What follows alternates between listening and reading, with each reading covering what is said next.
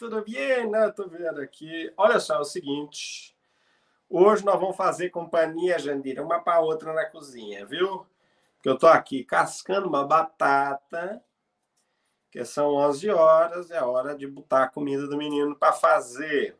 E como eu tenho que botar a comida do menino para fazer e falar com vocês ao mesmo tempo, eu vou trazer vocês para a cozinha, em homenagem ao o nosso querido Louro José. E tem um detalhe também que é o seguinte: é, tem tudo a ver com o tema que nós vamos falar hoje. Então, só para dar um aviso aos navegantes, eu estou cozinhando. Vocês vão ouvir cachorro, periquito, papagaio, criança de fundo. E terão a maravilhosa oportunidade de estar na cozinha do Posate.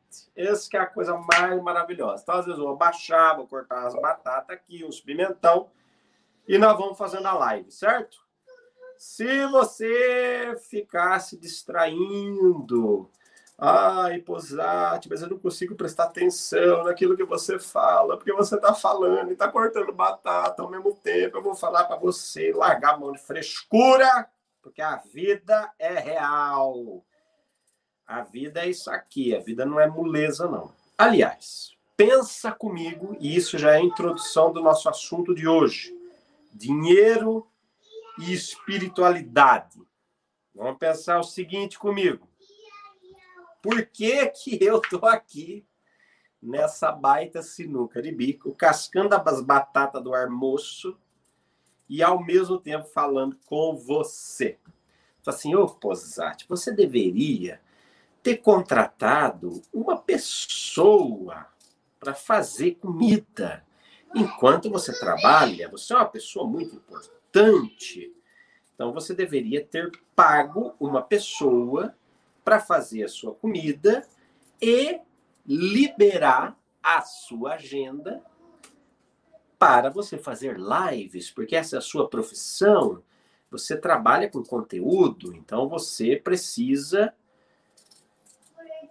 estudar e fazer o conteúdo. Você não pode perder tempo descascando batatas, embora eu acho que descascar batata é uma atividade hermética, mas tudo bem.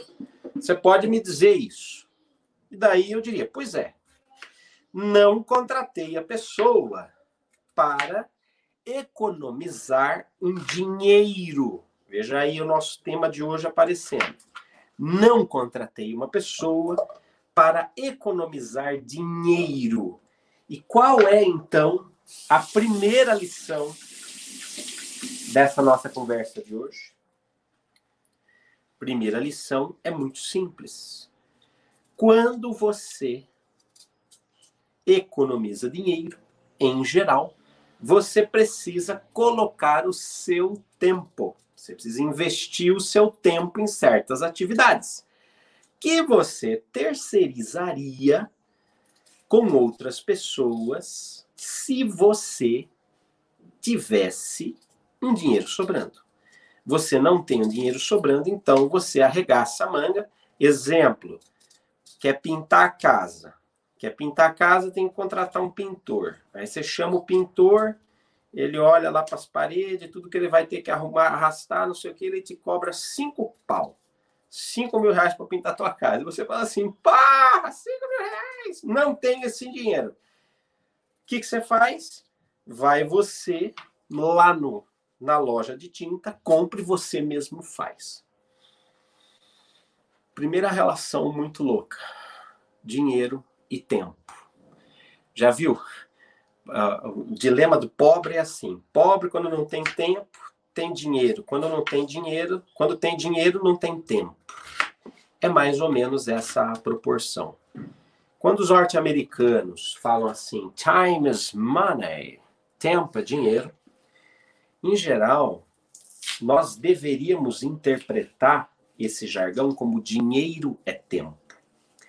Dinheiro é uma representação de tempo de vida. Tempo de vida.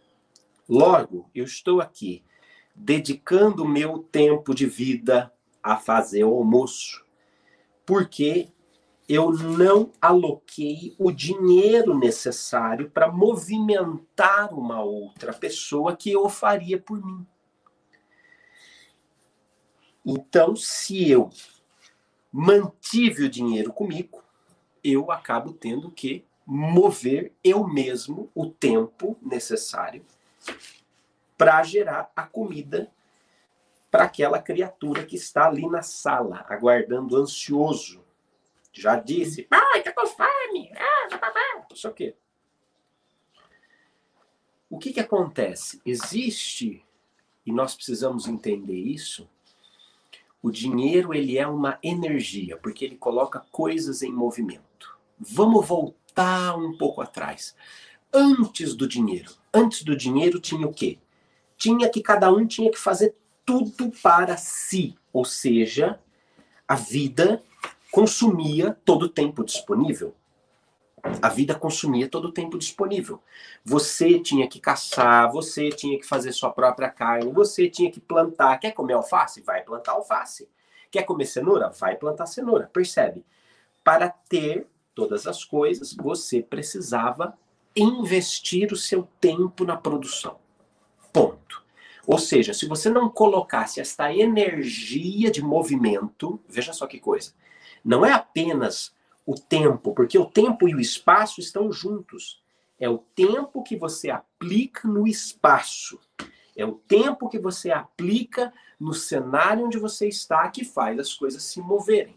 Então você precisa, exemplo, é, você precisa entrar e fazer, plantar a sua comida, fazer a sua horta, etc. E tal. Daí começa a acontecer o seguinte, que alguém faz uma horta muito melhor do que a sua.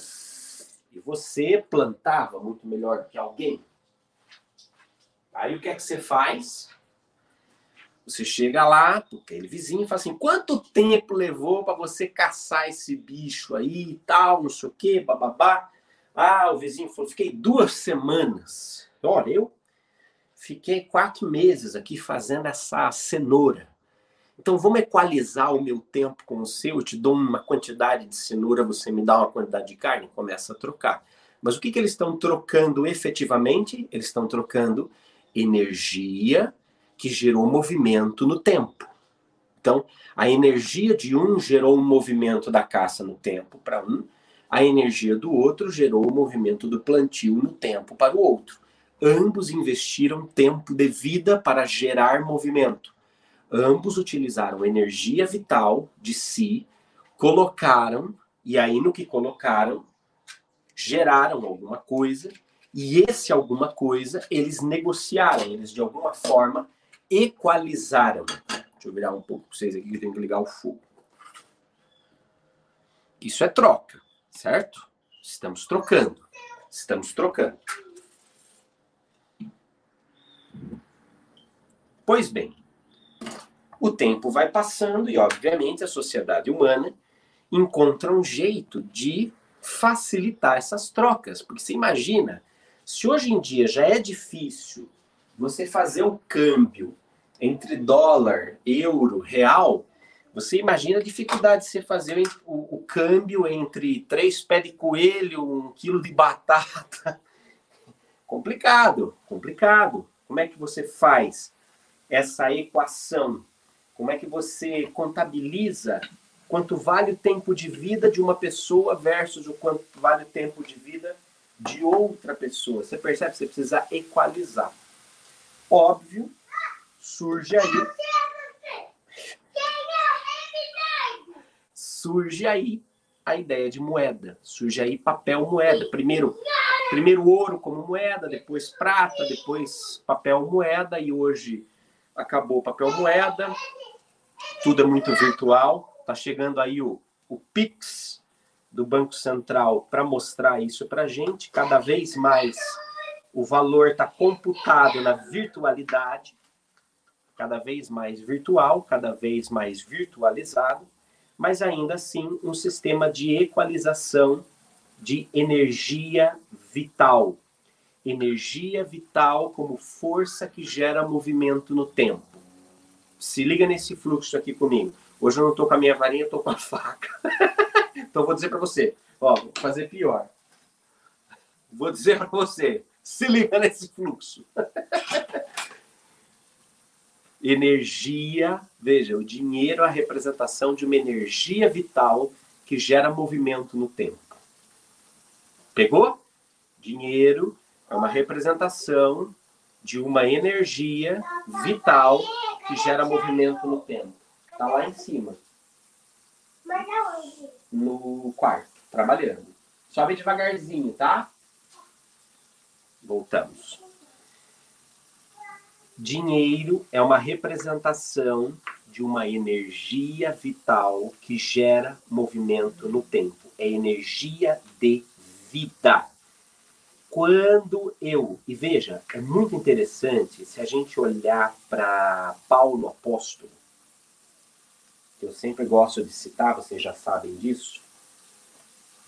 Paulo apóstolo, em uma das cartas, ele fala assim: olha, nem todo mundo vai conseguir ser missionário, pregar, sair anunciando o reino de Deus. Então, aqueles que não puderem ser missionários, que pelo menos ajudem sustentando as campanhas, ajudem financeiramente. Ele faz um paralelo, ou seja, ou você dedica seu tempo ou você dedica seu. Você acredita na causa? Acredito. Você pode estar lá na frente para fazer um negócio acontecer? Não. Então põe o seu dinheiro. Ou você põe o seu tempo de vida ou você põe o seu dinheiro. Ou seja, o Paulo equaliza tempo de vida, tempo de vida como energia aplicada para gerar movimento no tempo é a mesma coisa que o dinheiro porque uma coisa representa a outra. Isso, gente, é muito, muito, muito, muito, muito importante. Por que muito importante? Para a gente começar a ressignificar a nossa noção de dinheiro. Ai, meu Deus do céu, você já viu isso aqui? Isso é cebola granulada, sequinha. Ó, que maravilha. Isso aqui tá parecendo... Ai, gente, isso tem um cheiro maravilhoso. E você não precisa ficar cortando a cebola, chorando. Imagina eu fazendo live e começa a chorar. Ah, meu Deus, eu tô aqui falando de dinheiro. Não, isso aqui você vem, dá uma batidinha na panela e é uma maravilha. Coloca um pimentãozinho, fica uma coisa de louco. O que, que acontece? A ressignificação da nossa relação com o dinheiro a partir de um ponto de vista espiritual precisa passar por essa noção de que dinheiro é energia vital que você aplica para gerar movimento no tempo. Se a gente não observa o dinheiro assim, a gente começa com as piras. Porque ao longo da história foram surgindo as piras, né? Dinheiro não traz felicidade, dinheiro é coisa do diabo, né? Quando Jesus fala assim, olha, é mais fácil entrar um, camelo pelo buraco de uma agulha do que um rico entrar no reino dos céus. Então a gente começa a associar o dinheiro como uma coisa ruim, uma coisa má, uma coisa pesada. Agora veja só que coisa interessante. Tudo isso é uma abstração da realidade do dinheiro. Tudo isso é uma abstração da realidade do dinheiro. Se eu fico preso a uma ideia de que o dinheiro é negativo, em verdade eu estou me atrelando a uma ideia de que a vida é negativa. De que gerar movimento no tempo é negativo. E daí eu começo a criar mecanismos, mesmo que inconsciente, para me auto-boicotar. Eu me boicoto, eu me saboto no sentido do, do, da posse do dinheiro ou do fluxo do dinheiro, eu me saboto. Eu acredito particularmente que o problema da nossa sociedade ele não começa com, com ganhar dinheiro, com ah, fazer dinheiro, ah, blá, blá, blá, porque os caras só pensam em ganhar dinheiro. Mas é claro que pensam em ganhar dinheiro e fazer dinheiro. Cara, quanto mais dinheiro você tem, mais energia você tem para a vida. Dinheiro é uma coisa ruim? Claro que não, é uma coisa ótima, maravilhosa, né? Dinheiro ele, ele traz a felicidade plena? Não, ele não traz felicidade plena, né? Mas como diz o outro, ele te leva para sofrer em Paris, né? Já que é para sofrer, sofre em Paris. Né? Brincadeiras à parte, o dinheiro ele não traz a felicidade, ele não materializa a felicidade, mas nós não podemos ir para um lado, é, na minha opinião, né? Quando eu falo assim, não podemos, não entenda como, um, uma emissão de um dogma, não estou emitindo dogma. Eu só estou dizendo, é prejudicial para a gente ir para um lado onde a gente fica fazendo apologia à pobreza. Porque ninguém, ninguém quer ser pobre, né? Ninguém quer ser pobre. Percebe? Quem gosta, como dizia o Joãozinho 30, Quem gosta de pobreza é intelectual, pobre gosta de luxo, né? Pobre não gosta de coisas simples. Quem é que gosta de coisas simples? Você começa a ver lá aquelas reportagens sobre Dubai, vai falar que você não fica lá vendo aquelas coisas maravilhosas, luxuosas, você fala, uau, que legal. Legal, maravilhoso. Não é ruim ter o dinheiro, não é ruim querer ganhar o dinheiro. O que eu percebo é que o dinheiro, como energia que gera movimento no tempo, vamos lá? Energia vital que gera movimento no tempo. Eu, eu vejo a contradição da nossa sociedade, porque nós entendemos ao longo da história que nós precisávamos de um mecanismo que desse vazão às trocas de energia no nosso planeta. Nós percebemos isso, né? Percebemos isso e fomos atrás disso. Criamos o dinheiro. E de repente, o dinheiro, que era um instrumento para dar vazão às trocas de energia que geram um movimento no tempo, começa a ser acumulado. Porque aí você percebe que ter a energia de mais e mais e mais e mais homens na sua mão te dava poder, te dava poder de dominação, um poder temporal. Exemplo, no início, quando um feudo entrava em guerra com o outro, o que se estimava era a capacidade bélica, a estrutura militar de um e de outro, e o número de homens era absolutamente irrelevante. Quanto mais homens um rei tem contra o outro, um feudo tinha contra o outro, maior a probabilidade dele ganhar. Quanto mais homens esse feudo tinha pensando estratégias, pensando equipamentos, fabricando armas, maior a probabilidade dele vencer. E por mais que às vezes fosse um exército de 500 homens equipados, se viesse um exército de 5 mil fazendeiros não equipados, provavelmente sobrepujaria, porque você tem mais energia vital de mais pessoas lutando e, e ganhando na situação. O que, que, é o que, que acontece? Imediatamente nós começamos a perceber que a quantidade era relevante no exercício do poder. Então, quanto mais eu tenho, veja, não mudou muito hoje. Não mudou muito hoje, porque na internet, quanto mais pessoas você tem seguindo você, acompanhando você, maior o seu poder de comunicação. E se é maior o seu poder de comunicação e de relacionamento com esse público, maior é a sua capacidade de vender patrocínio, de vender anúncios, de influenciar, e aí você tem sempre sempre um movimento que de aquisição dessa energia vital das massas. Se você pensar exemplo, conceito de mais-valia, a mesma coisa. Você vai e você trabalha, sei lá, no Banco do Brasil. Você recebe 5 mil reais por mês no Banco do Brasil. Mas o Banco do Brasil, em cima das suas horas, ganha muito mais do que 5 mil reais. Provavelmente deve ganhar uns 50, 100, 200 mil reais em cima dos seus 5 mil reais. Fazendo, tirando ali a, a, a mais-valia do seu tempo. Ou seja, você, se fizesse exatamente, tivesse as condições de fazer exatamente o que o Banco do Brasil fazia, você precisaria talvez de uma ou duas horas por semana para conquistar a mesma quantidade de dinheiro tudo na nossa sociedade começa a girar em torno do conceito de quanto mais eu tenho grana, quanto mais eu tenho capacidade de mover energia vital que movimenta as coisas no tempo, mais poder eu consolido. Quanto mais dinheiro eu tenho, mais eu consigo acionar pessoas. Veja que coisa louca. Imagina, por exemplo, se ao invés do Posat, o Bill Gates tivesse pensado no círculo. Em algum momento estava lá o Bill Gates e ele pensou em montar uma escola filosófica que integrasse diversos pontos de vista espiritual, fizesse uns cursos e tal. Ele pensou isso. No caso do Posat, Posat não tinha dinheiro nenhum. Então, o que, que o Posat teve que fazer? Sentar a bunda na cadeira e fazer, colocar a energia de vida dele, a energia vital dele, para dar movimento àquela ideia no tempo, para que ela florescesse e acontecesse. No caso do Bill Gates, ele não usaria a energia vital dele em si, mas ele mobilizaria através do dinheiro a energia vital de 500 profissionais, muito mais capacitados que o POSAC, para pensarem e colocarem as suas energias vitais para fazer esse projeto acontecer. Você percebe? Movimentaria muito mais, seria muito mais amplo, mais rápido, mais efetivo, etc e tal. Por quê? Porque você não é uma vida. Você não é um homem movendo a locomotiva. Você é 500 homens movendo a mesma locomotiva. É muito mais forte. Daí você percebe que certas iniciativas têm condições de fazer as coisas acontecerem de uma forma muito mais rápida na nossa sociedade, porque elas têm grana.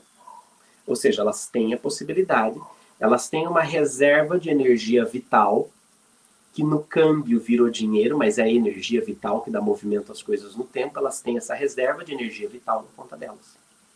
Percebe? Isso revoluciona, ou isso, essa forma de pensar traz uma clareza para a gente. Primeiro, traz consciência de, do real problema na nossa sociedade. Real problema na nossa sociedade, na minha opinião, não está no fato de você ganhar ou não um dinheiro. Não tá, não tá nisso. Ah, porque é, que nem esses fanáticos que às vezes aparece aqui, aí fica enchendo o nosso saco, ah, é porque vocês têm um viés comercial, que vocês ganham dinheiro em cima do curso que vocês vendem. E não sei mais o que. Eu falo, o animal, é óbvio que eu ganho dinheiro em cima dos cursos que eu vendo. Você quer que eu pague o mercado com as compras do meu filho? Como? Com um sorriso? Passe energético? Vou chegar na caixa do supermercado e vou falar. Ela fala assim para mim: deu 570 reais. E eu falo: ah, 570 reais, querida, vem cá que eu vou fazer um reiki para você. Vem cá Tá doendo alguma coisa? Vem cá, vou fazer uma jornada de cura para você. Ela vai falar isso, tá? Pode fazer o que o senhor quiser. O senhor vai querer CPF na nota ou não vai? Percebe? Umas ideias assim muito. Ah, porque esse conteúdo tinha que ser de graça. Eu também acho. Minha faculdade tinha que ser de graça. Meu, minha formação em coaching tinha que ser de graça. Né? Só nos últimos dois meses eu investi 23 mil reais em formação de coaching. Acho que eu tinha que dar coach de graça, mas eu também devia ser treinado de graça. Pô, que coisa, que idiotice. De graça não movimenta as coisas, gente. De graça não há movimento. Há movimento de tempo. Né? A pessoa vai e faz de graça. Então ela tá, ela tá pagando com o tempo dela, desculpa. Tá pagando com o tempo dela. E na verdade, quando uma pessoa faz alguma coisa de graça, cara, é bem admirável, porque no fundo, no fundo, no fundo, ao invés de aportar dinheiro, ela está aportando tempo, mas é troca. Então não existe nada de graça nesse mundo. Ou a pessoa aporta dinheiro, ou a pessoa aporta tempo. Agora, toda vez que a gente recebe uma crítica de, ah, porque eu não sei o quê, bababá, porque vocês fazem a coisa de graça, a gente pergunta assim, olha, a gente também tem muito serviço para fazer. Você quer fazer? some, vai embora. Eu me lembro da minha mãe.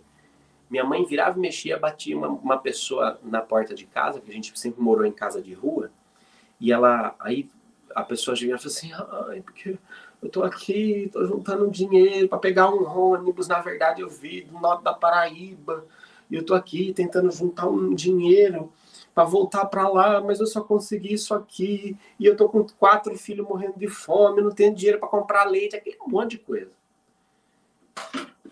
E a minha mãe, muito safa, virava e falava assim: Olha, eu não tenho dinheiro sobrando para te dar. Infelizmente, a gente também aqui tem uma condição complicada. Mas eu tenho aqui é, 50 reais que eu ia dar para a empregada. Que ela vinha me ajudar hoje a fazer uma boa faxina na casa, só que ela ficou doente e não pôde vir. Então, eu tenho esses 50 reais aqui. Você topa fazer faxina hoje comigo aqui, eu te dou 50 reais no fim do dia? Ah, mas nunca entrou um dentro de casa. Nunca entrou um dentro de casa. Porque eu quero receber energia, mas eu não quero dar a energia. Você percebe? Gente, não tem, não tem nada de graça nesse mundo. Nada é de graça nesse mundo. Decorem isso comigo. Nada é de graça. Quem não paga com dinheiro, paga com tempo. Quem não paga com tempo, paga com dinheiro. Mas nós nada é de graça nesse universo, nessa situação, nesse patamar evolutivo onde nós estamos. Eu não posso dizer para você como é que são os outros patamares evolutivos. Eu posso dizer que esse patamar, nada de graça. Então, primeira coisa, desculpa o Posart cozinhando, tirar o seu cabacinho da inocência, mas é assim, para de ser esse otário que acha que as coisas têm que ser de graça, tal, tal, tal. Pessoa que acha que as coisas têm que ser de graça não sabe o preço que as coisas têm, não sabe o tempo de vida que foi necessário para materializar um monte de coisa. Aí fica falando essas asneiras, né? Só no círculo, por exemplo, nós temos 13 pessoas hoje trabalhando. É a energia vital de 13 pessoas aplicadas para gerar movimento no tempo. Percebe? É energia vital. E as, essas pessoas precisam reabastecer essa energia vital. Precisam comer, etc. Tal. Então, ponto número um, não tem nada de graça. Ponto número dois, o problema não está em você ganhar o dinheiro, em você movimentar o dinheiro. Entende? Essa, isso é a cura, na verdade. Isso é a melhor coisa que pode acontecer, é o dinheiro circular. Entende? Porque o dinheiro é um recurso, vamos lá, energia que gera movimento no tempo. Por princípio de correspondência, o que está em cima é como que está embaixo, o que está embaixo é como que está em cima. O que no seu corpo é energia que se movimenta para que você gere movimento no tempo. O que dentro do seu corpo é energia se movimentando para que você gere movimento no tempo. Sangue. Sangue, simples. O sangue transporta oxigênio para suas células, que lá nas mitocôndrias vai haver uma combustão, vai queimar literalmente esse oxigênio, isso vai gerar calor, vai gerar energia e o seu corpo se movimenta. O que, que acontece se uma parte do seu corpo quiser todo o sangue para ela? Diz para mim. O que, que acontece? Gangrena. Estraga apodrece, preteja, para ser bem aquelas velhas, preteja, acaba, acaba, morre, morre, colapsa. Você precisa da quantidade ideal. Eu tentando pegar um pedacinho do fogo, não consegui. Eu sou pão duro, economizo forte. Você precisa de uma quantidade ideal de sangue. Nem mais, nem menos. Se você tem menos sangue do que você precisa, as suas células colapsam, porque elas morrem na necessidade dessa energia. Tão simples quanto isso. Sem energia, as células morrem. Se você tem sangue demais, aquilo colapsa o seu sistema também. Suas células também morrem apodrecem. Percebe nem mais nem menos. Onde é que está a saúde do corpo? A saúde do corpo está na circulação. A saúde do corpo está na suficiência. Quando o recurso energético circula com equilíbrio e suficiência de maneira que todo o corpo seja abastecido de acordo com as suas necessidades. Porque também não é aquela coisa, ah, então tem que ter sangue igual para o corpo todo. Não, não tem, depende da necessidade. O cérebro precisa de mais sangue do que o, a unha do pé. Percebe? É de acordo com a necessidade e tudo mais. Bem, no mundo ideal, e não espere que eu vá dar aqui a receita para resolver a treta do capitalismo e do materialismo, porque eu não vou, se eu tivesse essa receita, eu já teria vendido há muito tempo, por um bom preço.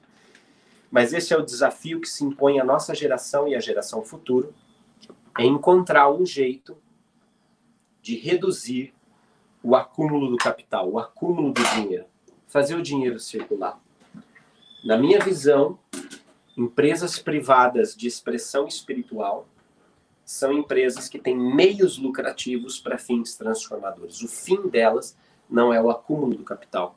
O fim delas não é o acúmulo do recurso, mas é a concentração necessária para que elas tenham um bom desempenho, um bom giro, porque também não tem empresa sem capital, mas que elas mobilizem a movimentação desse recurso ao máximo possível, gerando transformação, gerando impacto, gerando capacitação para outras áreas da sociedade também serem abastecidas por essa energia, serem abastecidas por esse capital.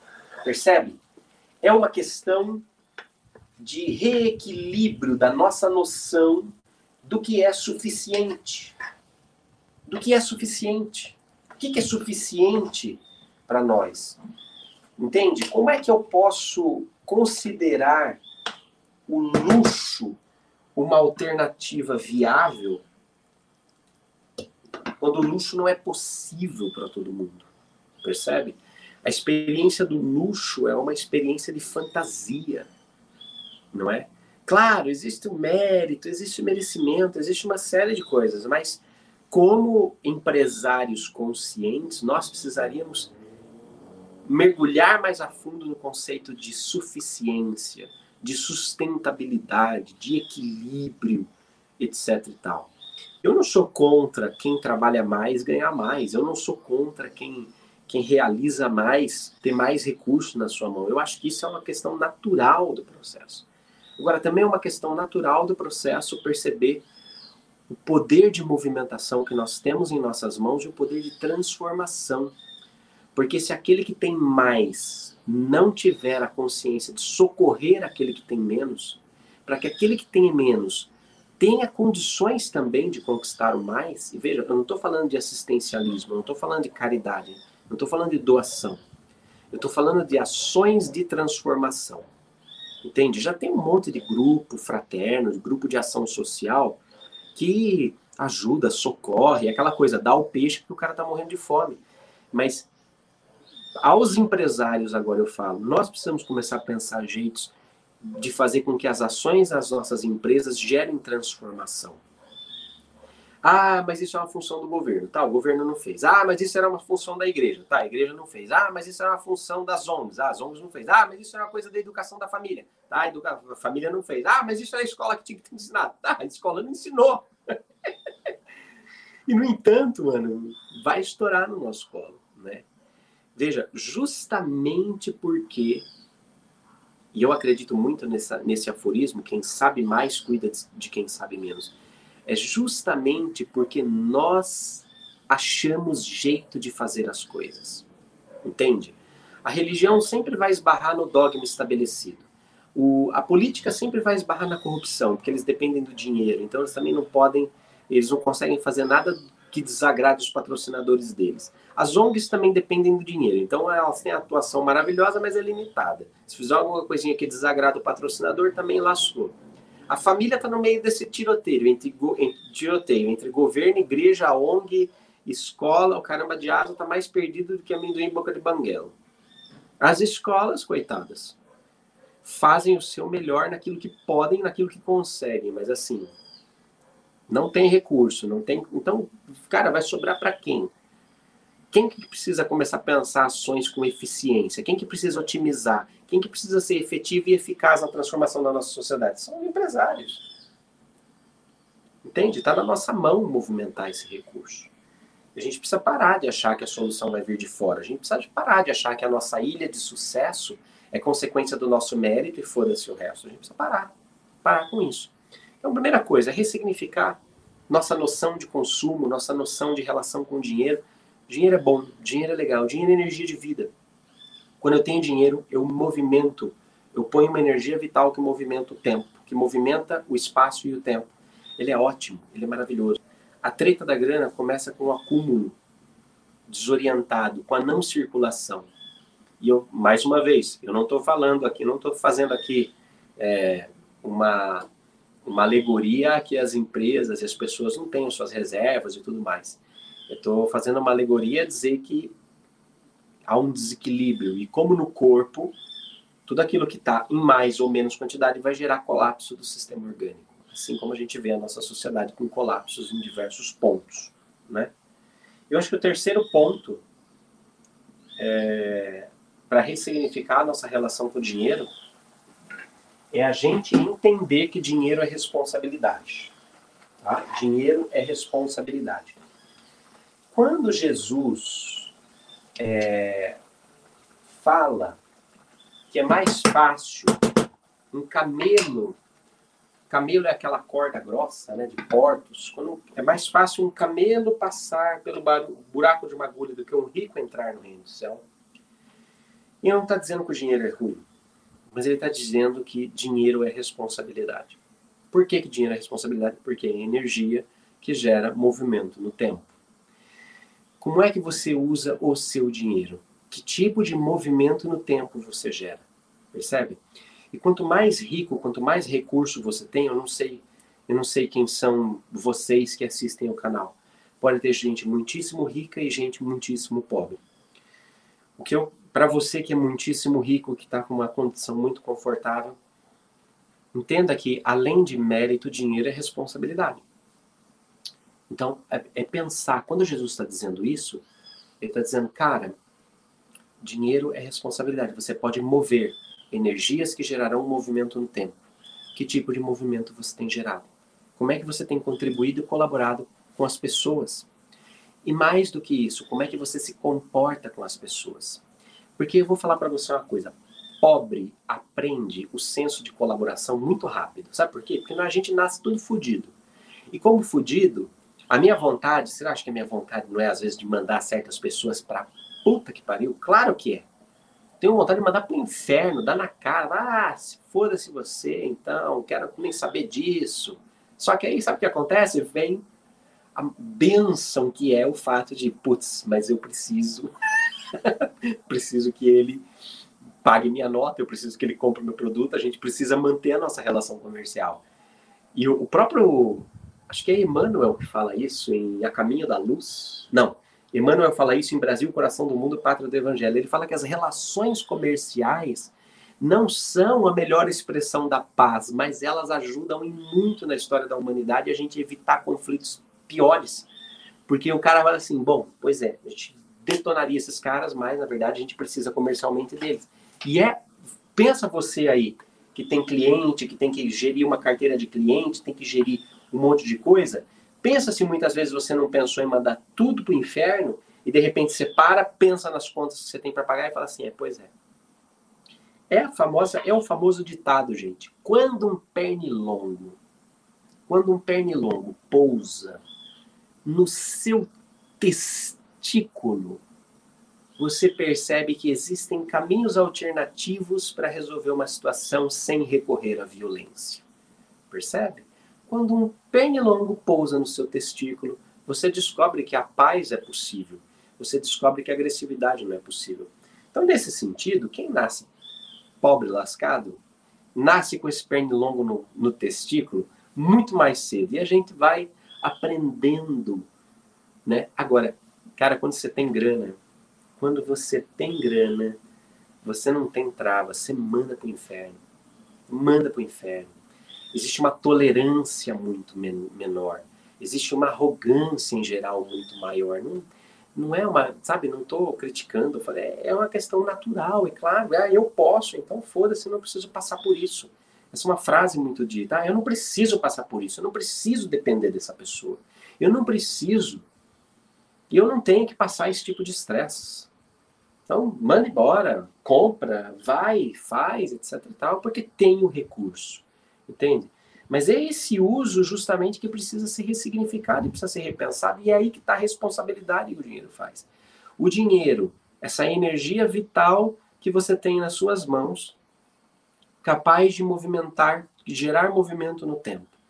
Ela está gerando movimentos de integração, movimentos de crescimento, de desenvolvimento, de fraternidade, ela está gerando a capacitação de outras pessoas para que elas também tenham a sua autonomia ou ela está, ou esse recurso, essa força, essa energia, ela está te dando a licença para ser uma pessoa mais arrogante, mais insuportável, mais excêntrica, mais egocêntrica, mais egoísta e foda-se o resto.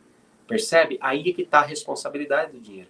A quem muito foi dado, muito será cobrado. Porque, porra, vem com toda a possibilidade de fazer acontecer e não faz. A energia, e aí cabe talvez a última reflexão de hoje, que espiritualiza e ao mesmo tempo desmistifica completamente o dinheiro. O dinheiro, assim como toda energia, seja uma energia existencial, como seus talentos, seja qualquer outro tipo de energia, ele tem duas polaridades, positivo e negativo. Ele não é nem bom e nem mal em si. Ele é neutro. Dinheiro é neutro. Dinheiro é uma energia neutra, como todas as energias do universo são neutras. Se você der uma aplicação digna a partir do seu patamar consciencial do dinheiro, ele vai ser um instrumento de transformação na sua mão. Um instrumento de transformação. Entende? E eu não estou falando para sair doando tudo para os pobres, não. Eu estou falando para você usar com sabedoria a possibilidade de aplicação dessa energia vital para gerar movimento no tempo. Dependendo do uso que você fizer, do patamar de consciência que você tiver, cara, você vai fazer esse dinheiro abençoar literalmente a vida de muitas pessoas, gerar luz para a vida de muitas pessoas.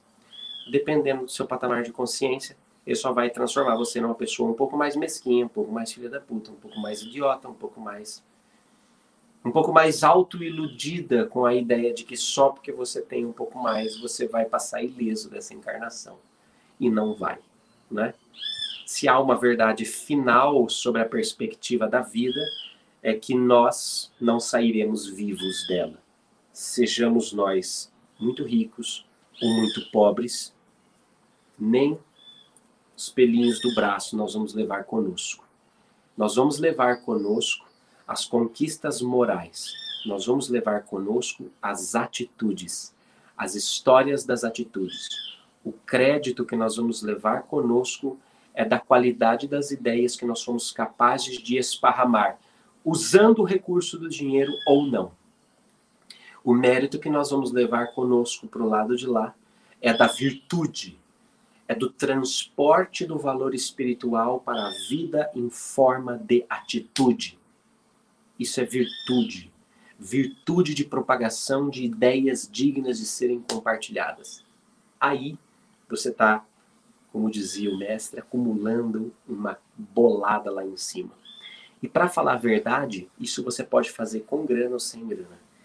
Eu diria que quem vem com muita grana ou acaba conquistando muita grana tem aí a vida muito mais difícil para quem é rico.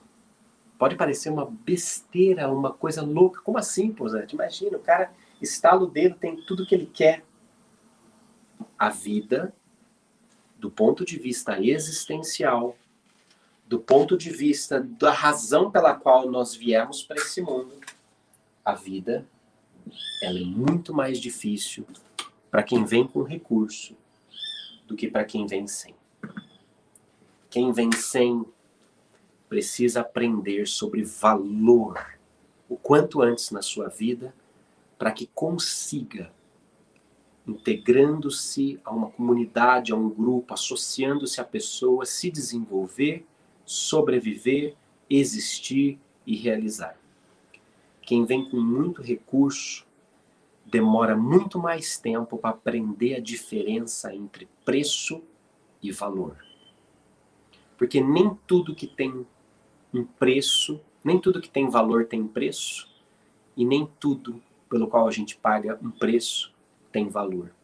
E às vezes é muito mais difícil aprender esta lição sobre a diferença do que tem preço e do que tem valor, do que aprender que o transporte dos valores para a vida em forma de atitudes é o que faz a nossa vida uma vida virtuosa. Reflexões sobre dinheiro e espiritualidade. Fico aqui não tenho resposta para tudo, não tenho reflexões para tudo, mas o quanto nós podemos construir ainda juntos sobre esse tema. Fica meu convite aqui para você.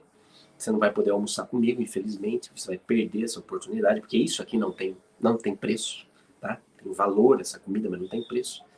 Fazer o quê? Estamos juntos. Estamos juntos de qualquer forma. Mas eu convido você a continuar essa reflexão comigo aqui embaixo nos comentários. Vamos usar essa caixinha como espaço colaborativo de construção do saber. Nós precisamos urgentemente pensar dinheiro. Livre de dogmas, livre de peso, livre de polaridades de esquerda, de direita. Nós precisamos pensar. Então compartilhe a sua melhor ideia, a sua melhor sacada, coloca assim, ó, sacada tem asa. Coloca aqui embaixo. Se o coleguinha compartilhou alguma coisa que você falou, putz, esse cara me representa, bota lá, hashtag confirmo. Coloca para que ele saiba, quando compartilhar, que ele tá ali. Ele não tá sozinho, ele não é um doido na praia dançando. Pelo menos você já vai lá e dança sozinha com ele. Certo? Dança junto com ele. Tudo bem? E olha, vou falar agora uma coisa de dinheiro. Custa caro para a gente chegar até você, viu? Cada vez mais a, os, as mídias sociais, os veículos de comunicação, a gente pode, a gente está com quase 300 mil assinantes aqui no canal do YouTube, 300 mil pessoas inscritas, e a gente não consegue chegar em nenhum por cento dessas pessoas, porque o negócio dos caras é justamente vender a exibição, vender a exposição. Nos auxiliem, não dando dinheiro, dando seu tempo. Pega esse vídeo, manda para uma pessoa que, cara, precisa ouvir essas reflexões. Faz isso caminhar, faz isso propagar. Sacada precisa ter asa. Coloque o seu tempo para nos auxiliar e para colaborar com o nosso trabalho, se isso faz sentido para você. E nós vamos ficar hashtag felizinho demais por ver essa mensagem se espalhando. Tchau, sempre avante com esta coisa aqui. Importante, viu? Papai, tô com fome, tem que fechar esse almoço. Certo, filhote? Fala um tchau aí pra galera. Fala aí, galera. Tchau, tudo de bom pra vocês. Agora eu vou comer. Fala. Quero minha comida. Quero minha comida. Tchau.